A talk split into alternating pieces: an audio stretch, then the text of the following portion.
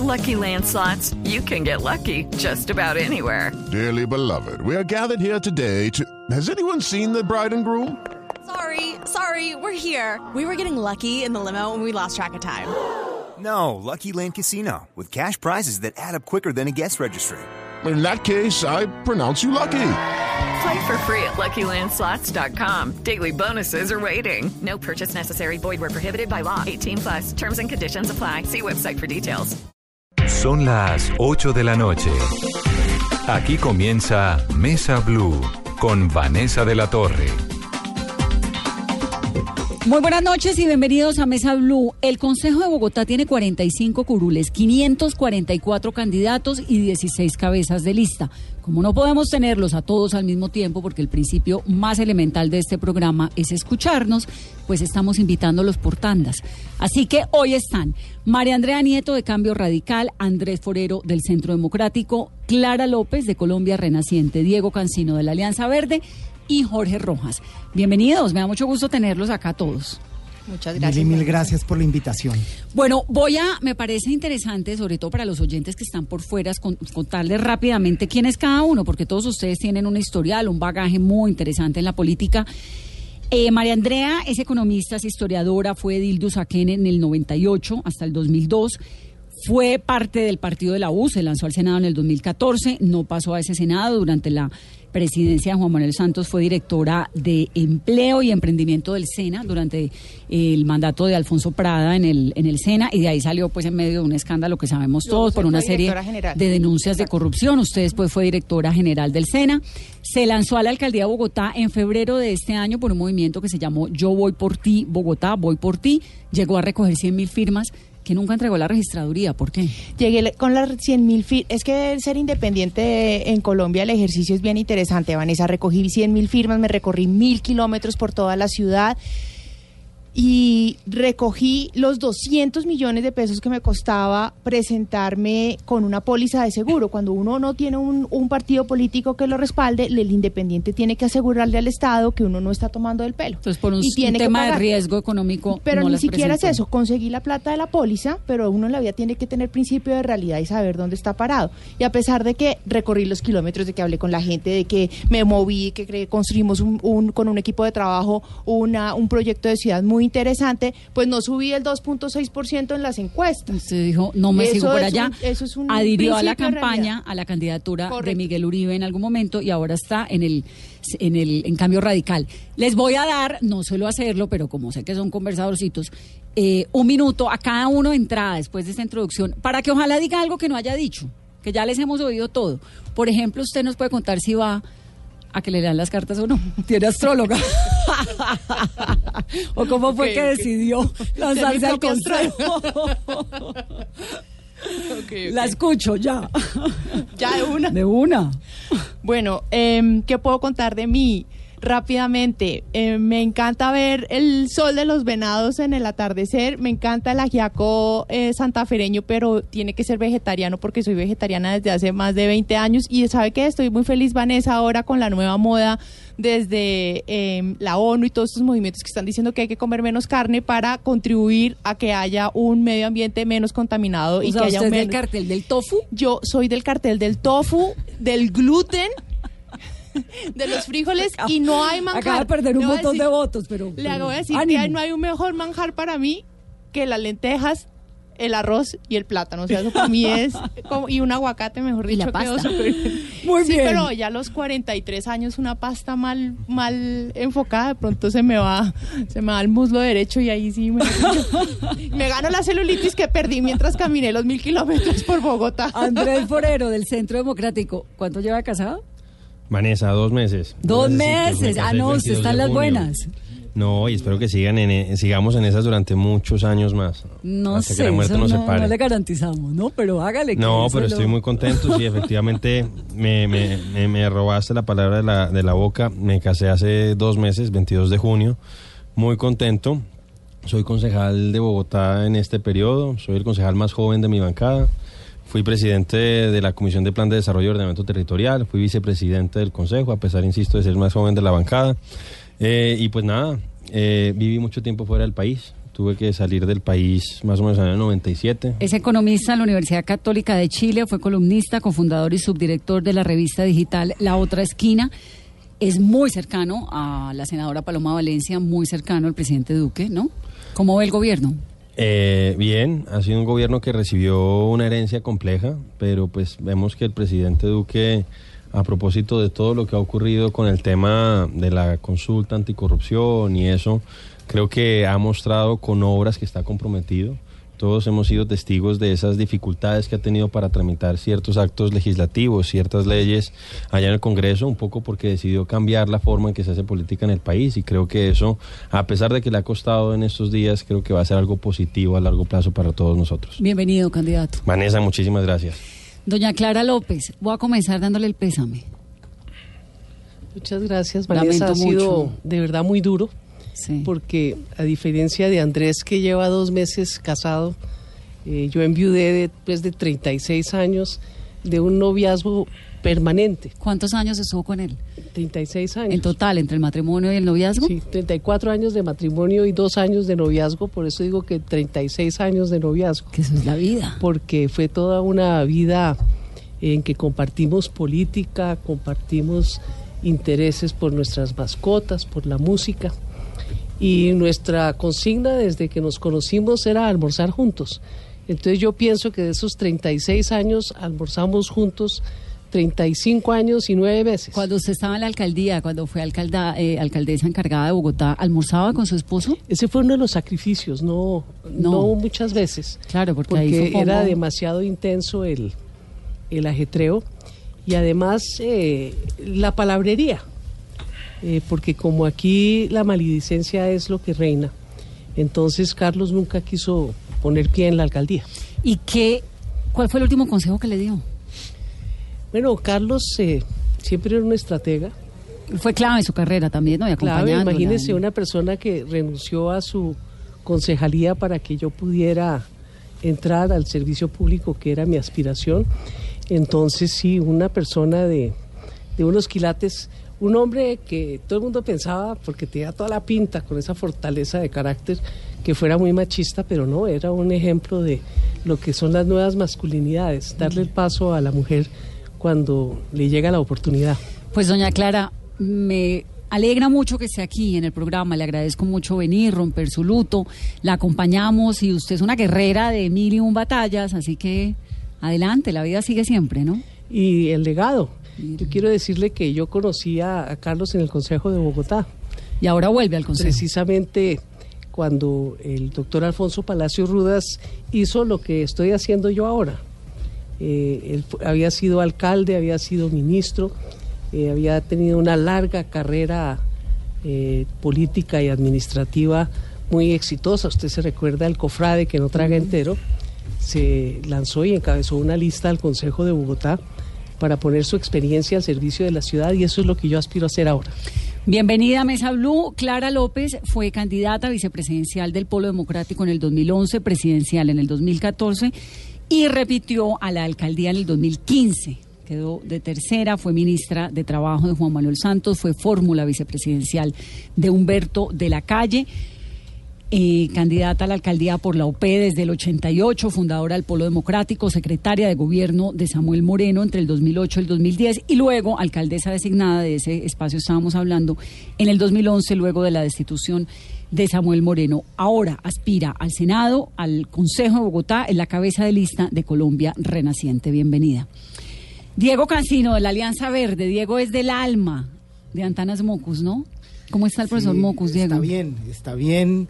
Eh, le hicieron una intervención y se está recuperando, pero ha mejorado significativamente el movimiento, ya habla de manera mucho más fluida y como siempre absolutamente lúcido, innovador. Yo estaba trabajando con él en el Senado antes de meterme en este proyecto tan inspirador. Pues la última vez que vino a este programa vino acompañándolo. Tal en una entrevista que le hicimos tal cual, una entrevista preciosa que tú le hiciste y pues tú lo viste con unas ideas absolutamente innovadoras, creativas, escribiendo mucho y sobre todo últimamente escuchando y a partir de esa escucha recreando realidades y aspectos simbólicos que siempre nos asombran. Usted es filósofo de la Universidad Nacional, como lo digo, muy cercano al exalcalde Mocus. Trabajó en la campaña de la presidencia con él desde el año 2006, desde siempre. Se lanzó a la Cámara por Cundinamarca en el 2018. No le alcanzaron los votos para la curul en ese 480 momento. votos menos del faltaron- Centro Democrático y quedamos. ¿Cómo es eso de un filósofo en la política? ¿Eso sí combina?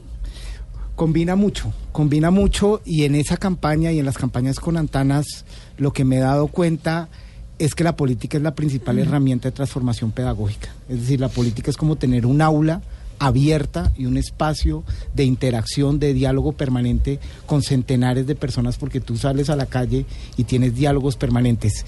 Yo lo aprendí mucho en la campaña del 2010 con Antanas cuando yo era secretario privado de él y yendo a Barranquilla, que la plaza de Bolívar de Barranquilla estaba llena, llena, llena, y ya sabíamos que estaba llena, y, y- y se me eriza el pelo, me dice, Diego, si esto no lo asumimos como la principal herramienta de transformación pedagógica que tengamos en la vida, independientemente de si ganamos o no, esto no sirvió para nada. Eso se y, eso es hacer, y eso es hacer filosofía en la vida real, en la práctica diaria y desde la política.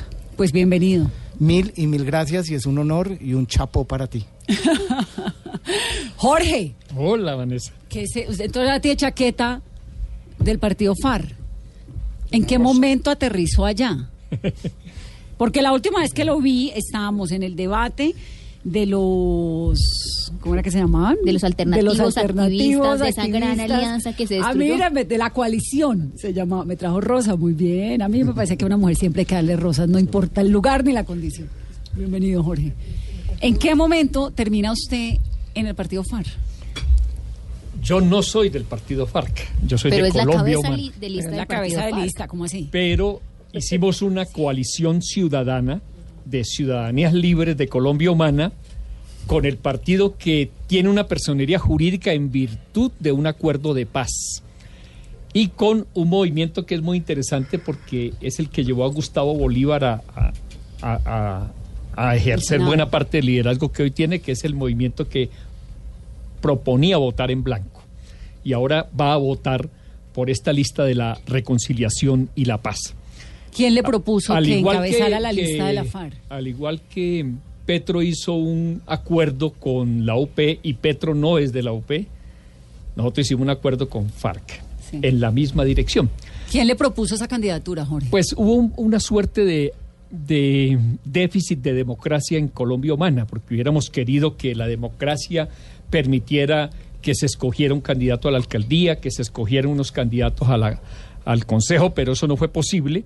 Y finalmente es una paradoja, pero el partido que era excluido de la acción política finalmente abre las puertas para una lista que está integrada por víctimas de las FARC por un oficial del ejército que combatió a las FARC, por eh, víctimas de otras, de otros sectores, liderazgos sociales y un miembro del Centro Democrático que decidió acabar con tanta polarización y tanta visión de guerra y se vino a trabajar en esta lista de la paz y la reconciliación. Jorge y va a ser una lista definitiva en Bogotá. Va a ser una lista muy importante, así que desde la reconciliación y la paz, un saludo a las cabezas de lista que nos acompañan.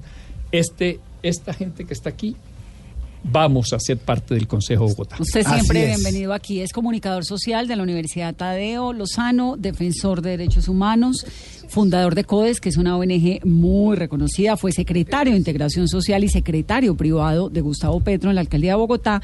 Y hasta hace poco era una de las cartas de Petro a la alcaldía. Siéntese, Jorge, no me indiscipline la mesa. ¿Está peleando con Petro? No. Gustavo Petro es un gran líder y creo que representa buena parte del sentimiento de transformación de la sociedad. Pero también las personas nos equivocamos y Petro creo que debe entender lo que, lo que él dijo, Colombia humana será democracia asamblearia o no será. Y creo que hay que eh, ser coherente entre el discurso y la práctica y esperamos que finalmente esta gran familia de Colombia humana llegue junta a, a transformar en el poder local y en el poder nacional. Pero tengo un reclamo. a Espere un segundo que no, hemos empezado. rosa. Porque me dijeron que no me Ah, podía parar. porque le dije que se sentara, no ve que me está, ya comenzó a hacerme la indisciplina.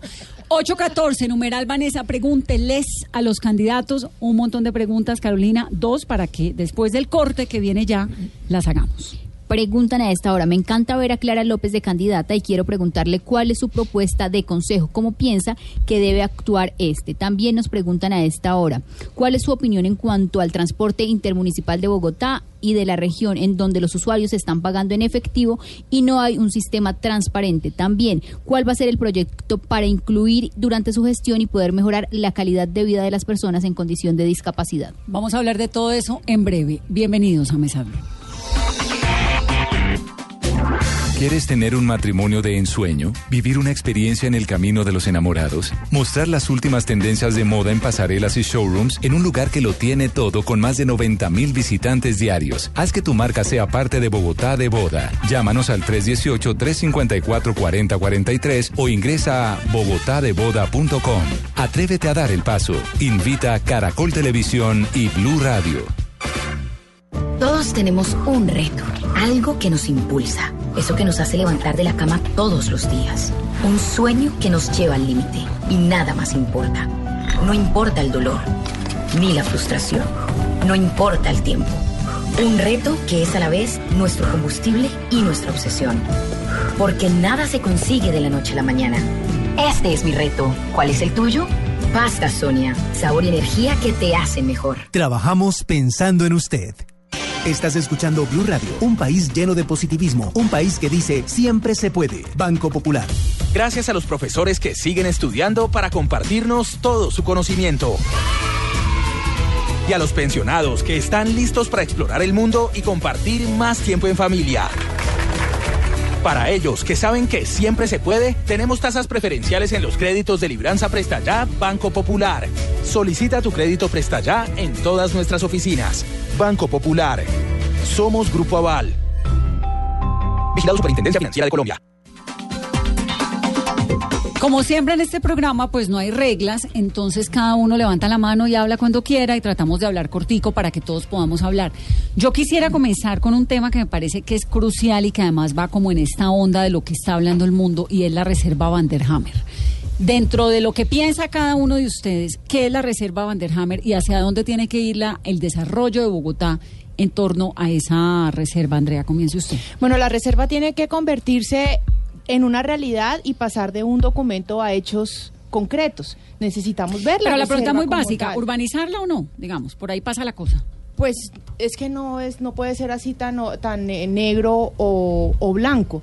Hay que respetar además unos derechos adquiridos de unos propietarios que tienen allí sus eh, terrenos desde hace más de 50 años y hay que generar unas concertaciones con la comunidad porque lo que no puede volver a pasar es que en Bogotá se impongan cosas que estén por encima de los anhelos, de las expectativas y de las de, de las de los deseos de los ciudadanos. Entonces, hay diferentes grupos de opinión, hay diferentes comunidades y con todos ellos hay que concertar.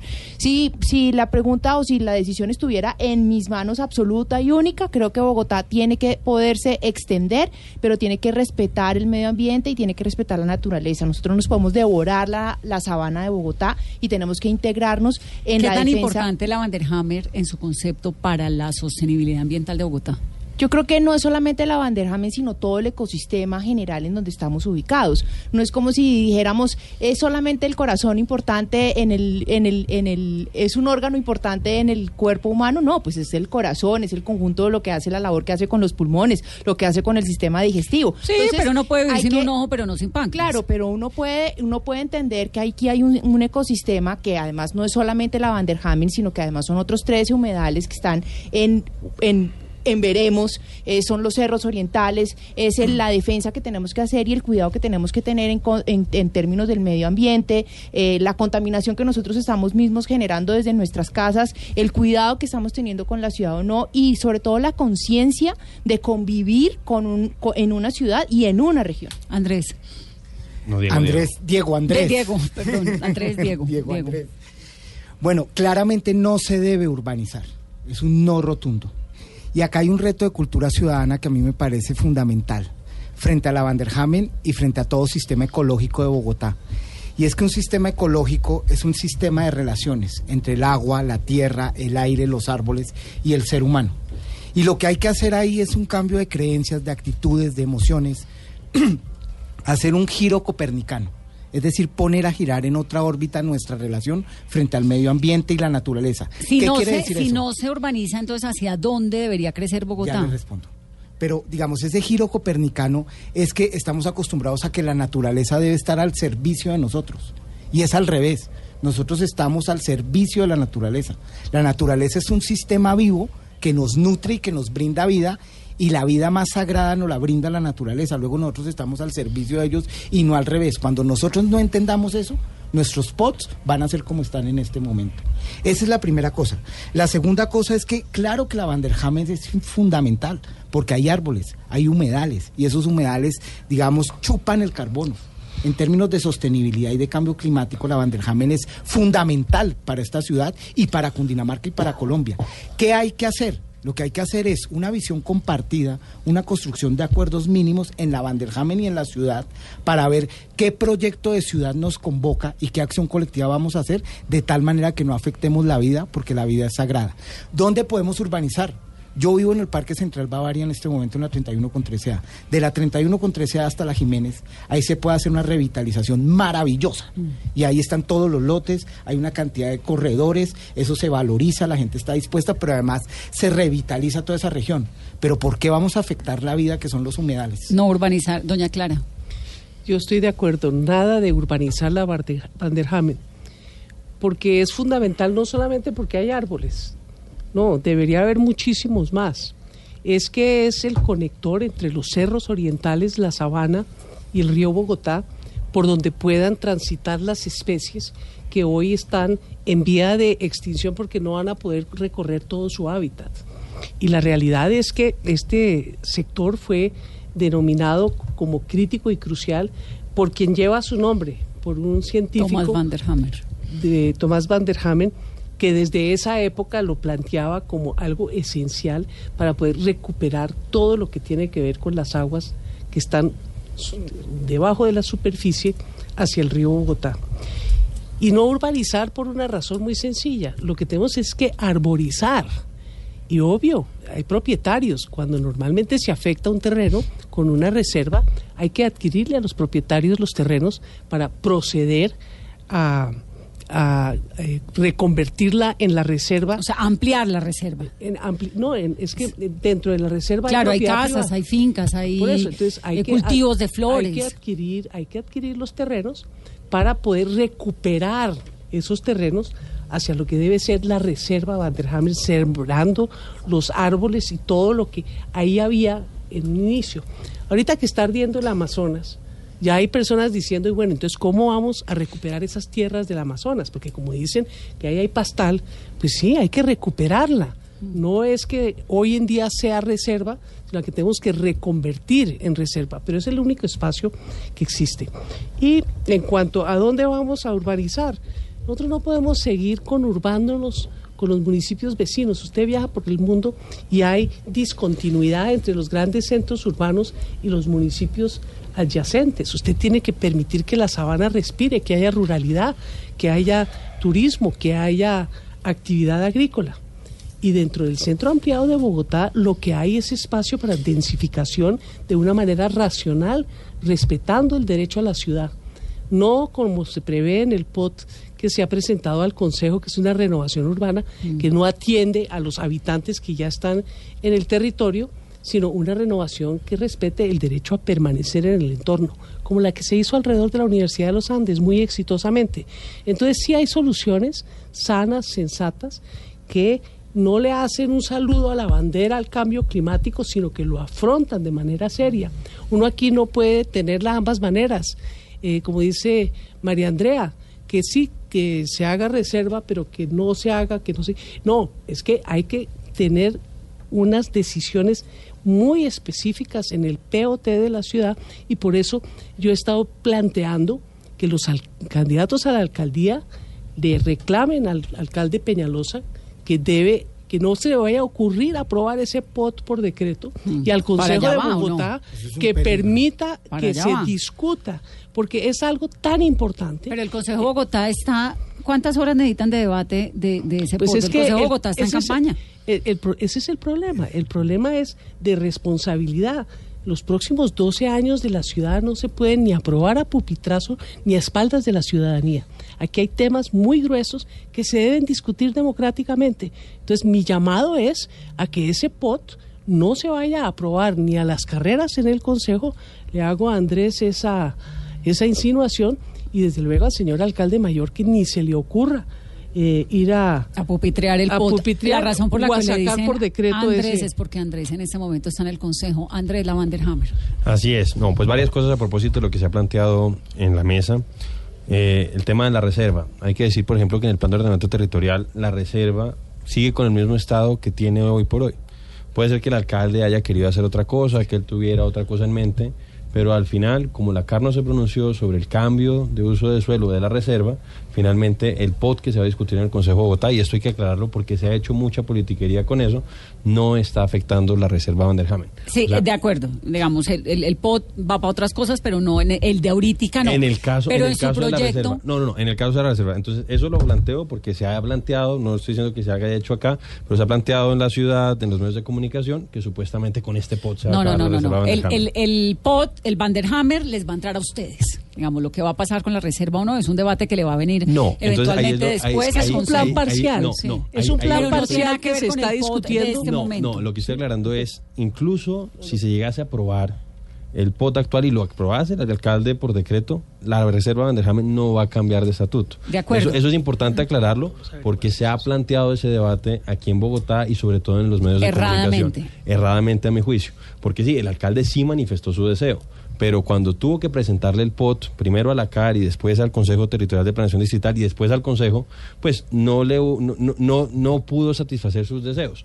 A propósito del tema que planteaba María Andrea y que dijo la doctora Clara y también Diego, pues yo creo que, que sí, naturalmente hay que ver de qué manera logramos que haya espacios eh, ambientales en la ciudad. Yo creo que el debate, uno pues dice, listo, logramos mantener el tema de la reserva, pero uno ve lo que está pasando al otro lado del río y es espantoso. ¿Hacia o sea, dónde?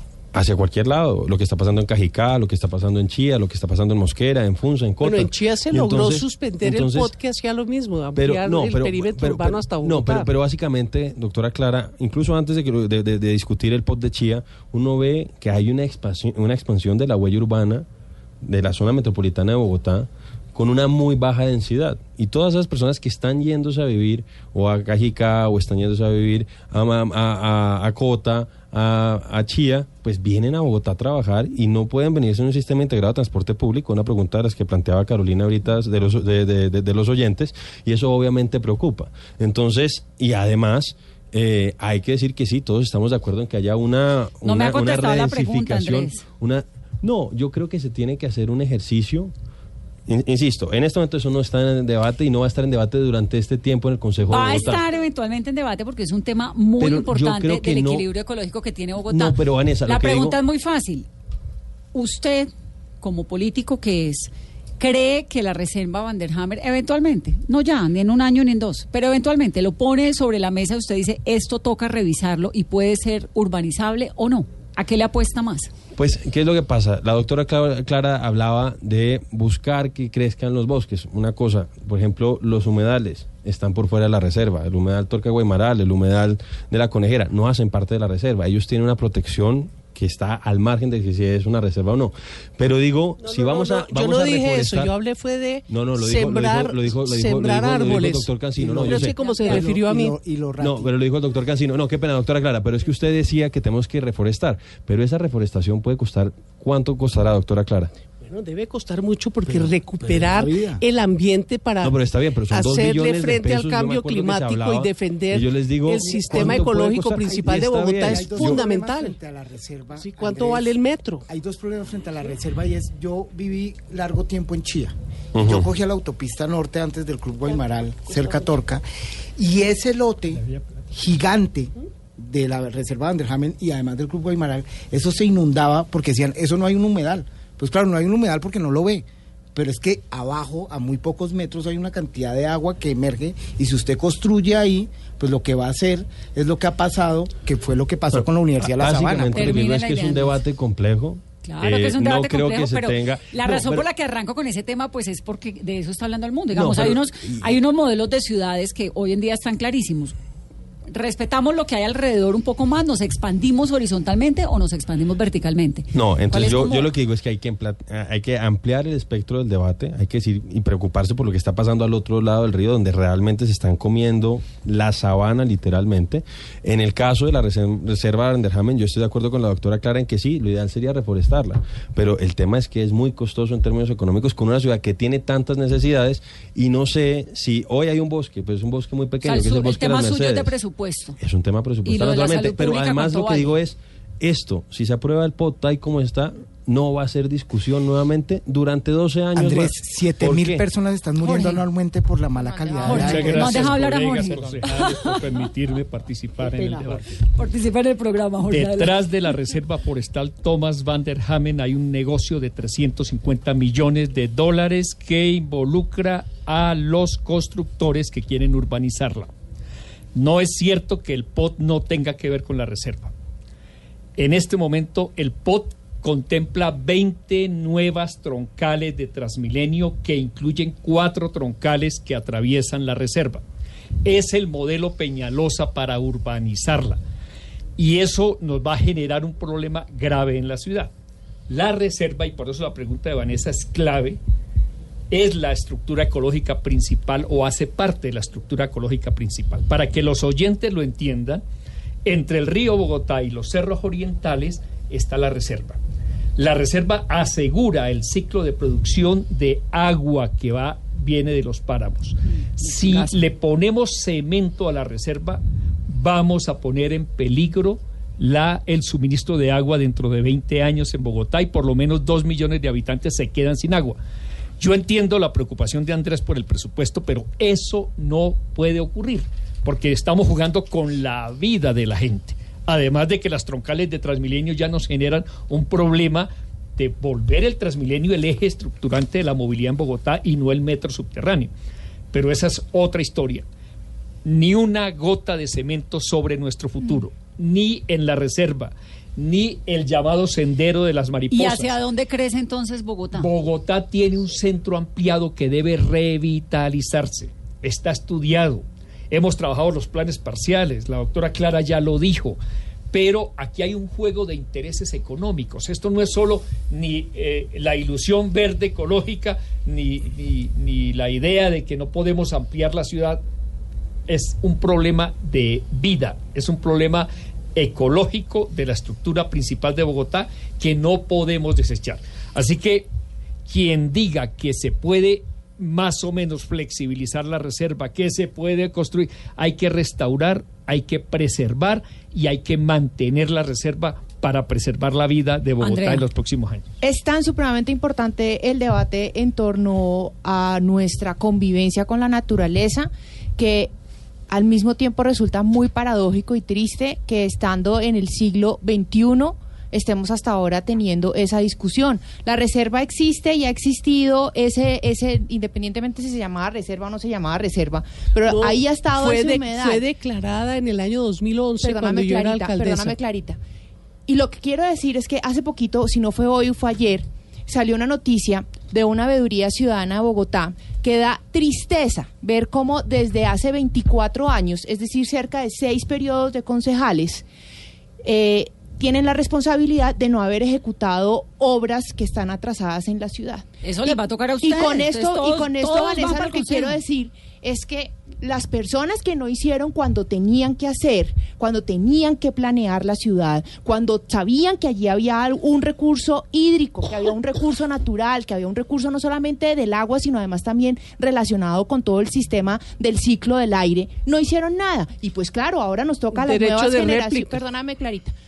Tenemos derecho ahora a las nuevas generaciones, a la renovación que viene del Consejo, que ahorita estaba hablando, que me parecía súper interesante esa pregunta, la renovación del Consejo, que llegue una nueva generación que pueda planear y pensar una ciudad con futuro de los próximos 50 y 100 años, con responsabilidad, porque los que lo hicieron antes, hoy nos tienen enfranca- El enfrascados en Consejo esta no hace discusión. obras, sino control político, ¿no? Control político, Y fiscalización, veeduría y, Y aprobación del el presupuesto. presupuesto. Vanessa, Y aprueba la que es clave. ¿sabes qué platica? ¿Cuánto va a ser la platica de los próximos cuatro años? Nada más, nada menos que 100 billones de pesos. Y por eso tenemos que elegir, y la ciudadanía tiene que elegir a las personas más idóneas, más transparentes y con más ética. Doña Clara, como el tramacazo iba para usted, adelante con su derecho de réplica. Sí, no, eh, es que a mí me parece que eh, el problema está planteado. Y decir que nadie ha hecho nada en la ciudad, pues es francamente una injusticia, es un poco demagógico. Lo digo porque, por ejemplo, eh, cuando yo fui alcaldesa, presentamos a consideración un POT que respetaba de manera profunda toda la estructura ecológica. Es más, el eje del POT, que obviamente presentamos, pero no alcanzó a ser discutido eh, ni conceptualizado por el Consejo de Planeación, eh, se basaba en el agua. Eh, nosotros sacamos, por ejemplo, María Andrea, el plan decenal de agua potable, con toda la financiación desde la empresa de acueducto con un préstamo del Banco Mundial para proteger los páramos. Entonces yo le digo, pues lo que yo tuve que ver en esos temas. Pero muchos gobiernos han hecho cosas muy interesantes. Mire, el tema, dice- el tema no es de demeritar a los otros, sino de plantear Cuáles no, son las americano, soluciones que vamos a hacer. de lo que me enteré ayer, faltó mucha visión. que me parece súper importante, ustedes que son unos políticos pues importantes y que van para el Consejo, creo que el Consejo Bogotá tiene en este periodo que arranca, pues va a tener unas figuras interesantísimas, ¿no? Como que van a enriquecer el debate democrático, eso creo que es muy valioso. Ayer nos contaba aquí Manuel Rodríguez, cuando le, le, le hablaba- le- le preguntaba yo sobre el estado del medio ambiente en Colombia, de la biodiversidad colombiana, y me dice, pues mucho mejor de lo que usted cree. Por ta, ta, ta, ta, ta, ta, pero porque Virgilio Barco, y lo digo y lo repito, y como dice Manuel, no tengo nada que ver con el gobierno de Virginio Barco, eh, simplemente se le metió en la cabeza en algún momento durante su gobierno, me da pena, pero yo voy a volver parque natural, todo el Amazonas, todo esto, todo esto, y punto, y lo hizo, y eso cambió por completo el chip de lo que ocurrió Y posteriormente ese es el Colombia. modelo sobre el cual tenemos que Pues trabajar. ese cuento se los he hecho para que, Pero cambiemos de tema, vámonos a, metámonos en. Transmilenio, que es que tienen... El gobierno de Bogotá Humana dispuso de más de 30 mil millones para adquirir Pero predios. si usted ya no es de. Bogotá Humana. No, pero eso le quedó a Peñalosa y Peñalosa decidió Pero desviar esos recursos y hubiese podido ser una acción de defensa y restauración. O sea, sí hay recursos. ¿Y cuáles hay eran Usted es esos del partido de la recursos? FARC, ¿Cuáles que los hizo recursos? algunas Los cositas, recursos los Jorge, así aprobó. que Pero no se ¿cuáles meta eran en esos el- recursos? La Alrededor de verdad. 30 mil millones de Sí, pesos las y se hicieron puede un montón de averiguar por daño a la dó- a dónde economía fueron a dar esos recursos. Pero, pero una o sea cosa, que sí yo- había Por eso me orientación. parece tan bueno que Estamos él hablando tiene de tanta Transmilenio, conciencia de pero la yo- vida, hago lo una haga. claridad a propósito de lo que Defienda. decía el doctor Andrés. Jorge, Jorge, Jorge Rojas, Vanessa, y es que él decía que, que supuestamente sí se estaba afectando o se podría afectar el tema de la reserva con la discusión del plan de ordenamiento territorial, pero ahí hay que tener claridad otra vez.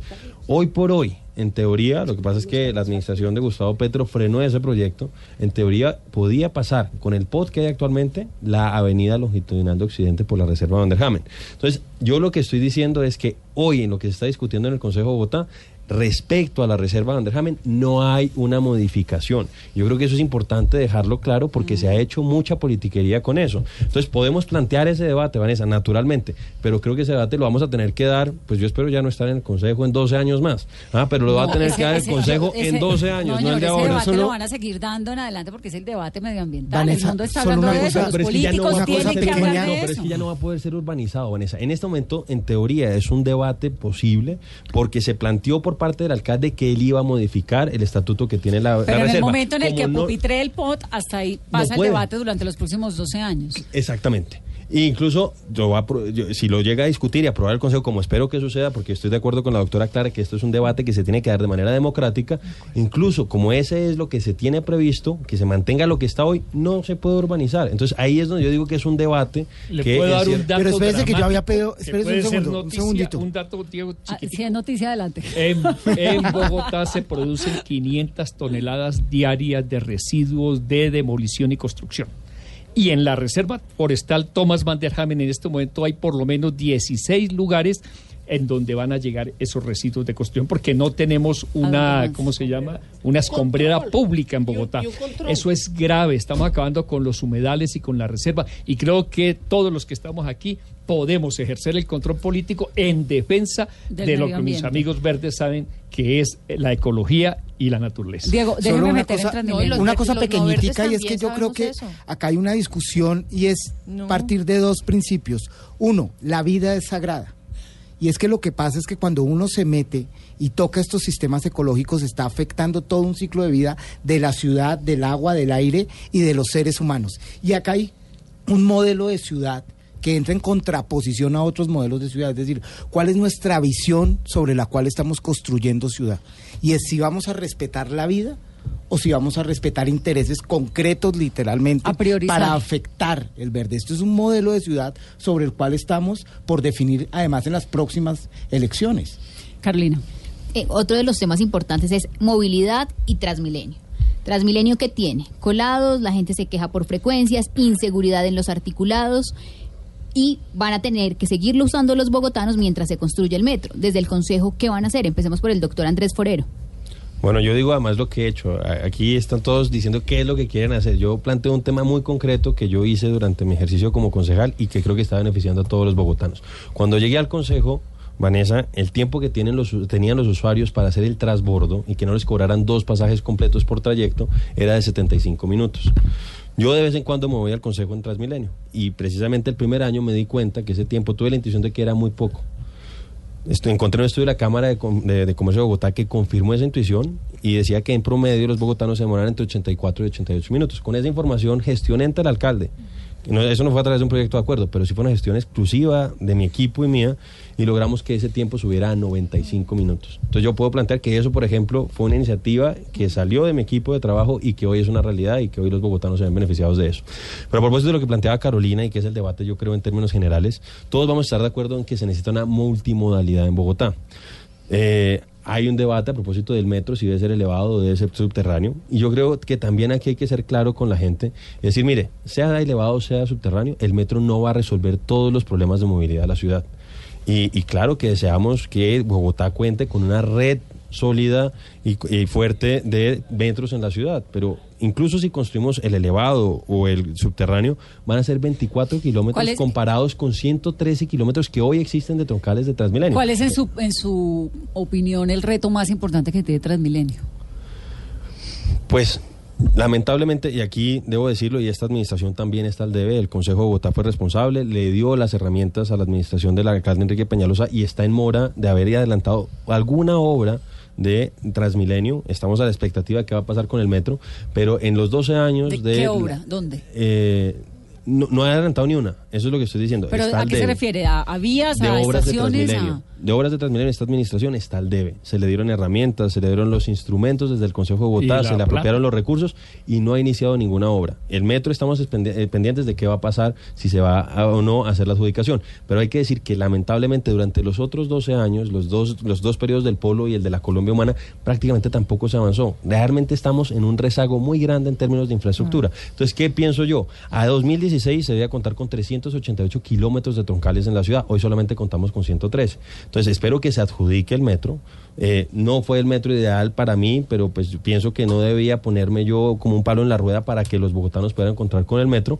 Y al mismo tiempo se construyan las troncales alimentadoras, la de la 68, la de la avenida Ciudad de Cali, que son necesarias. Lamento mucho que esta administración no haya logrado la extensión de la Caracas entre Yomasa y eh, Molinos en el sur de la ciudad.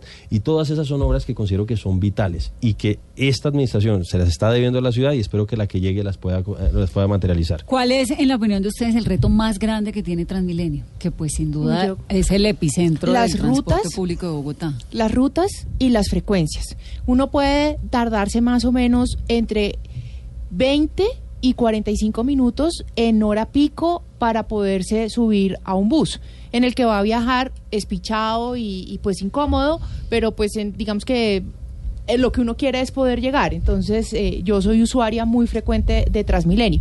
Y creo que en, en el, en el proceso de por la mañana, por lo menos cuando uno es madre cabeza de hogar y tiene que despachar al niño y etcétera, pues y tiene que llegar al trabajo, minutos lo que necesita, exactamente, necesita es ahorrar tiempo. Y el tiempo se puede ahorrar si las frecuencias aumentan y una eh, gestión muy sencilla y es lograr que en los paraderos intermedios, después de las cinco estas primeros cinco estaciones, de cuando salen del- de los diferentes portales, eh, los buses, se hagan paradas de buses que estén desocupados. Porque entonces uno se para en la segunda, eh, por ejemplo, en- eh, se para uno la avenida Boyacá con Suba, en el occidente de Bogotá. Necesitamos que el- el bus que sale desde la desde el portal de Suba a cuatro estaciones, pues que nos manden uno desocupado a esa estación, a la 127, a la Suba. Usted que fue directora del SENA, ¿usted qué opina de esta propuesta de que los No, estudiantes me parece es un colados del SENA No, no, no, eso es un desastre porque no se puede estigmatizar a los aprendices del SENA como si fueran los responsables de los colados. Indudablemente hay muchos muchachos del SENA que se cuelan, ¿Y usted pero también cree hay que Transmilenio universidad- debería tener sillas universitarios. exclusivas para las mujeres? Yo en algún momento se creo propuso que, y nunca pero te se- termino de decir una cosa. Uno, decir que el Buses. alcalde, decir que el alcalde, y ahí sí me uno a las palabras de Andrés, eh, echarse uno ahí un discurso popular, decir que el alcalde de Peñalosa o que el distrito tiene la potestad de cancelar el cupo de la matrícula de un aprendiz del SENA, es una ridiculez porque eso es potestad del SENA como tal. Dos, que diga el alcalde Peñalosa y que de alguna manera salga y diga que el SENA va a subsidiar con 350 millones de pesos eh, eh, a, a un año los aprendices del SENA para el subsidio.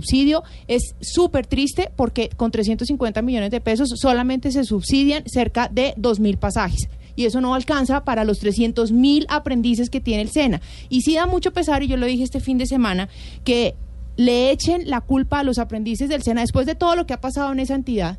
Después de lo que la dejaron con la mecateada que se le pegaron, con cerca de un billón de pesos, con eso alcanzaría uno para subsidiar a todos los aprendices del SENA durante dos años completos. Vanessa, yo creo que, digamos, acá hay dos puntos de Transmilenio o tres grandes temas.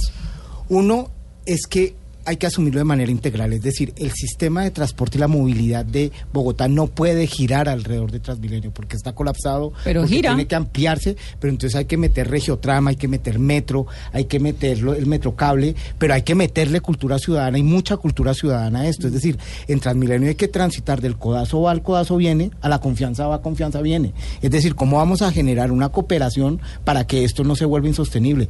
Hay que cambiar la infraestructura, hay que cambiar el tema de la tasa, hay que cambiar una cantidad de cosas, hay que hacer unas vías que funcionen, pero sobre todo que uno entre a Transmilenio sin rabia. Eso es interesantísimo, porque es que uno sale de la casa feliz, ¿no? Y entra a la y entra estación al sistema de transporte de Bogotá y se chifla a los 10 Pero minutos. cuando el Pero bus va no desocupado, uno se vuelve más ciudadano. Domingos, eso- es algo. Y entonces son las interacciones, es que Vanessa, nosotros Con el vivimos tráfico unas Bogotá. interacciones diarias Sí. en esta ciudad donde es una oportunidad para relacionarnos. Eso es y uno interesante, entra al codazo va, codazo viene, pero también en los carros.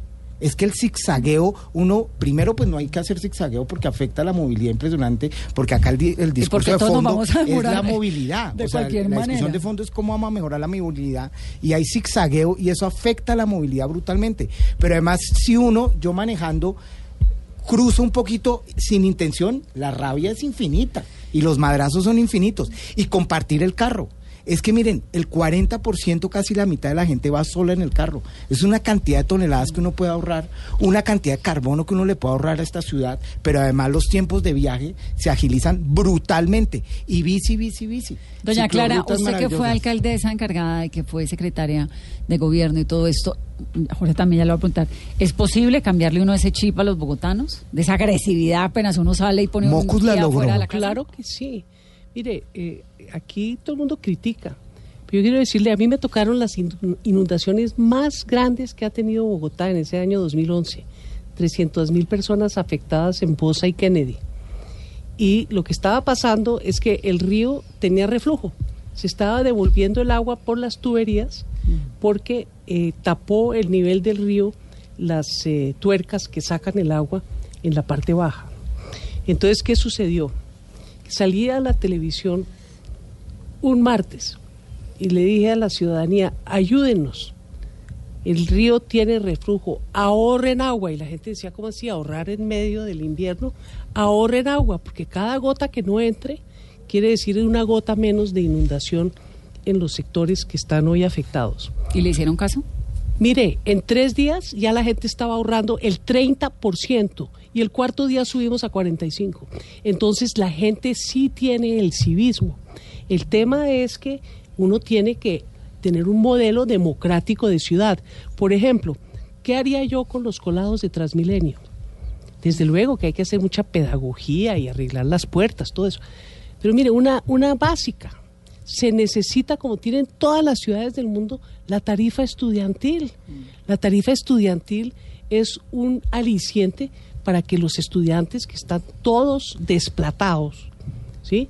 hagan la cola y se metan en el Transmilenio pagando lo que pueden pagar. De resto, pues claro, empieza la indisciplina y acaba uno viendo que no son solo estudiantes, pues es que se sino mueren, todo el mundo terminan- colándose. terminan Pero empiece, pero usted puede empezar con la pedagogía del doctor Mocus, con el diálogo de la convivencia y de la democracia, con alicientes y no todo a punta de multas y garrote, Y ley por porque la malas. gente, porque la gente a las malas no obedece. Jorge. Hablando de ley a las malas, que no se nos pase el tema de Carolina las drogas que viene. pregunta qué hacer con Transmilenio y desde el Consejo yo voy a liderar tres iniciativas. La primera es la tarifa diferencial. Ya existe un acuerdo del Consejo de Bogotá por iniciativa de Celio Nieves que Peñalosa ha dilatado durante tres años y medio. Esa tarifa reducida ayuda porque es una manera distinta de ver el problema de los colados. Y se puede hacer, y se puede hacer en el marco de una estructura tarifaria y un subsidio por parte del gobierno distrital. La segunda tiene que ver con los nuevos buses. Creo que hay que darle un debate, Andrés, al tema de los buses que trajo Peñalosa. Son 1.430 buses con energías fósiles, con diésel y con gas. Ese cuento de Euro 5 me lo dijo a mí la alcaldesa de Madrid. Están locos, están llevándose los buses que nosotros dentro de 10 años ya no vamos a dejar circular en, en Europa, se los están llevando a Bogotá. Creo que es un atentado contra la salud de los bogotanos. Ahora corre Peñalosa a plantear una eh, licitación para el SITP de 530 o 560 buses eléctricos. Bienvenida. Pero ya nos ganó Cali, ya Ah, nos claro. ganó Medellín. Llegaron a y Cali nosotros flota seguimos de con el eléctricos. transporte de, de, Ve- y- energía y por- y por 20 el años. Tercero, el tercero tiene que ver con cuál es la estructura de movilidad que requiere Bogotá. Vuelvo y repito, lástima que no traje el mapa, pero me lo voy a imaginar así. Pero trajo rosas. El mapa eh, y las rosas. Pero el mapa dice a 2032 vamos a tener a Bogotá inundada de, tras- de Transmilenio y de troncales de Transmilenio. Peñalosa está pensando en el cemento y en los buses, en el negocio. Ese modelo no funciona. Y Andrés, no es solo que haya metro subterráneo o metro elevado. El metro elevado no resuelve los problemas de movilidad de la ciudad, alimenta esas troncales de Transmilenio y además ese metro requiere el Transmilenio por la séptima. Eh, Jorge, pero ¿cuántos años Pero llevamos otra entre, noticia. en el, en de- Ya- entre ya el metro terminar, sí, pero- el metro pero- no, el pero metro sí? Otra noticia te voy a dar. Es muy probable que no haya licitación. El 21 de octubre pueden ocurrir porque los propios oferentes saben que si no hay Transmilenio por la séptima, el metro elevado no funciona. Esa va a ser la razón y no otra para que, para que se detenga ese adefesio que se llama metro elevado. Entonces no es un problema decir es que se haga metro, metro, metro. No, el metro elevado va a ser lo que fue el Transmilenio para Bogotá. El Transmilenio colapsó y dentro de 20 años vamos a lamentar si Ahí llegamos sí, a hacer sí, ese A mí me da pena, pero, el Transmilenio tiene un montón, no, no, no, no, no de retos, pero acuérdese No, lo que era Bogotá hace 20 años, era una buena solución siempre y cuando Claro. estuviera, como bien lo dice Pero Andrés, acuérdese lo que en un, en en Bogotá un hace 20 sistema es que- multimodal. pero- pero es Bogotá no no puede girar Una- una y moverse alrededor de a propósito de Transmilenio. lo que es decía, el reto. miren, yo, yo creo que lo que decía aquí el doctor Rojas, donde él planteaba que, que la solución que se dio con la adquisición de los nuevos buses de la fase 1 y 2 de Transmilenio no es la ideal. Claro, nosotros hubiéramos querido que todos fueran por lo menos Euro 6 y que fueran a gas todos, pero hay que decir que respecto a lo que había fue una mejora muy significativa. Pero porque Cali Y tiene esto- 125 buses eléctricos hoy. pero, pero, pero son buses distintos, no son buses como los articulados o los verticulados. Pero, y Bogotá va a contar, si se le- lleva adelante esa licitación de la que hablaba el doctor Rojas, de cerca de 500. contaminantes Pero es es que yo no estoy defendiendo, pero la es que a mí, a mí me da risa lo que pasa con la Colombia humana, que tuvo la oportunidad de hacer esa licitación durante la administración de Gustavo Petro. Y lo que hicieron en momento no fue traer buses Euro 5 o Euro 6, sino darles una prórroga a buses que estaban con más 10 de 10 años de uso y que eran Euro 2 o Euro 3. Entonces, claro, ¿Y quién ahora es muy fácil, ahora es muy fácil criticar lo que hizo esta administración, que insisto, yo hubiera pensado que se hubiera podido lograr por lo menos que toda la flota de las fases unidas fuera Euro 6. De hecho, en el Consejo de Bogotá, muchas bancadas radicamos una carta a la gerencia de Transmilenio pidiendo que fuera el requisito mínimo, Euro 6. Lamentablemente no se dio, pero sí hubo un avance. Y lo de la fase 5, que es la de los buses eléctricos de la que hablaba el doctor, creo que es algo muy positivo. Y a propósito del tema del metro, que es donde yo digo, miren, el metro se necesita en Bogotá, pero es parte de la solución y no es la solución. No podemos plantear seriamente en el debate, a menos de que queramos hacer ejercicios demagógicos, que vamos a lograr en cuatro años transformar el, el- el sistema de, trans- de transporte en la ciudad y vamos a lograr cambiar a través de un- una troncal de metro de 24 kilómetros una troncal, unas troncales que ya están de 113. Necesitamos invertir en metro, necesitamos que haya metro en la ciudad, pero no podemos plantear que vamos a cambiarlo el Transmilenio En cuatro años. En cuatro años. Otro de los temas y que preocupa es las motos. Solo hay que ver un semáforo en rojo esperando un vehículo. Bogotá inundada de motos. Pico y placa para motos, Diego. Miren, esta pregunta me parece extraordinaria y realmente no es por insistir, pero es que el crecimiento de motos es imparable. Imparable. O sea, con una cédula a uno le dan una moto. Con 100 mil Y regular eso, pues es in- incidir en el mercado, eso puede decir hasta castrochavista alguno. Y es más barata cosa. que el Pero Transmilenio. Un segundito, eh, Clarita, qué vergüenza. Y es, el crecimiento de motos es imparable, ¿sí? Se puede hacer pico y placa con motos. Pero el rollo acá es cómo nos vamos a autorregular desde las motos y cómo vamos a regularnos con los otros frente al comportamiento de las motos. Es que las motos deben tener, que se vendan, pero pues deben tener el mismo carril de los carros. Es que el gran problema es el zigzagueo y que uno va a abrir una puerta o va a pasar y la moto está al lado. Entonces ahí y se entrega la moto sin una formación. Por ejemplo, a uno le dan un carro y hasta hace muy poco no daban una formación cuando le daban a uno una, el, el pase. Ahora usted tiene que hacer un curso. Ese curso de motos tiene que ser absolutamente impecable y tiene que ser obligatorio y tiene que ser muy riguroso. Porque es que el gran problema de los accidentes de tránsito de motos, que ese es el gran problema. El gran problema es que acá hay vidas de motociclistas que se están yendo y accidentes de tránsito es por el comportamiento nuestro y el comportamiento de las motos. El gran reto es pico y placa, sí o no, sí, pero no va a resolver el problema de fondo. Pero acá sí. hay un reto pedagógico muy fuerte y es de autorregularse. Pero sí, educación. Yo estaría de acuerdo con hacer ¿Lo propondría Lo desde el propondría. Consejo? Yo ¿Eso estaría piensa de la acuerdo doctora con Claudia? ¿Cómo? ¿Eso piensa la doctora Pues Claudia? en el verde lo, lo- lo importante es que no hay una disciplina de perros a diferencia de otros partidos. Entonces la democracia deliberativa. En el mío tampoco, doctor, uno- por no, si acaso. Pero no se-. Pero no, pero yo digo. el. Yo le no, digo. yo no dije suyo. Le digo. Pero Hombre, venga, es que en lo el verde lo que pasa es que votan, Momento, que es que me quedan cinco Hay- minutos. votan la valorización, votan las 500 vigencias futuras Por la eso mismo, si quieren que en el verde no se vote la valorización ni nada de eso, Hay está el uno de Mocus, 560 Jorge, mil motos circulando en Bogotá. ¿Por qué se duplicó el número de, de motos?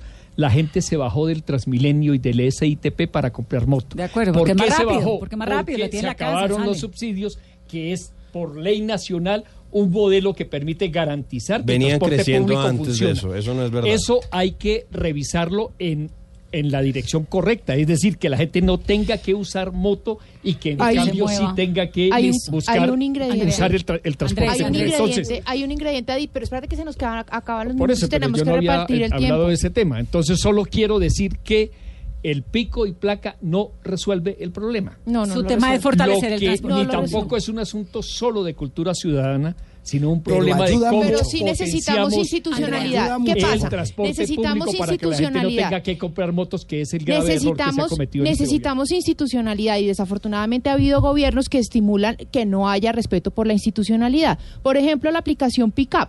Pickup promueve el uso del trans- de la moto como un transporte público y resulta que las motos no están autorizadas por la institucionalidad como servicio de transporte público. Entonces, pues claro, si yo necesito trabajar y puedo tener una moto con una cédula, pues inmediatamente me meto a una aplicación y lo que hago es transportar gente a unas tarifas muchísimo más económicas. ¿Esto qué hace? Que viol- violenta por ejemplo, derechos como lo de los taxistas. Entonces, mientras hay un gremio organizado, mientras hay una legislación que permite que el servicio público a- a- sea operado por un por los taxistas, los taxistas entonces, pues evidentemente dicen, oiga, momentico, pero Andrea, entonces cómo me ponen a competir contra las motos y contra Andrés. Uber.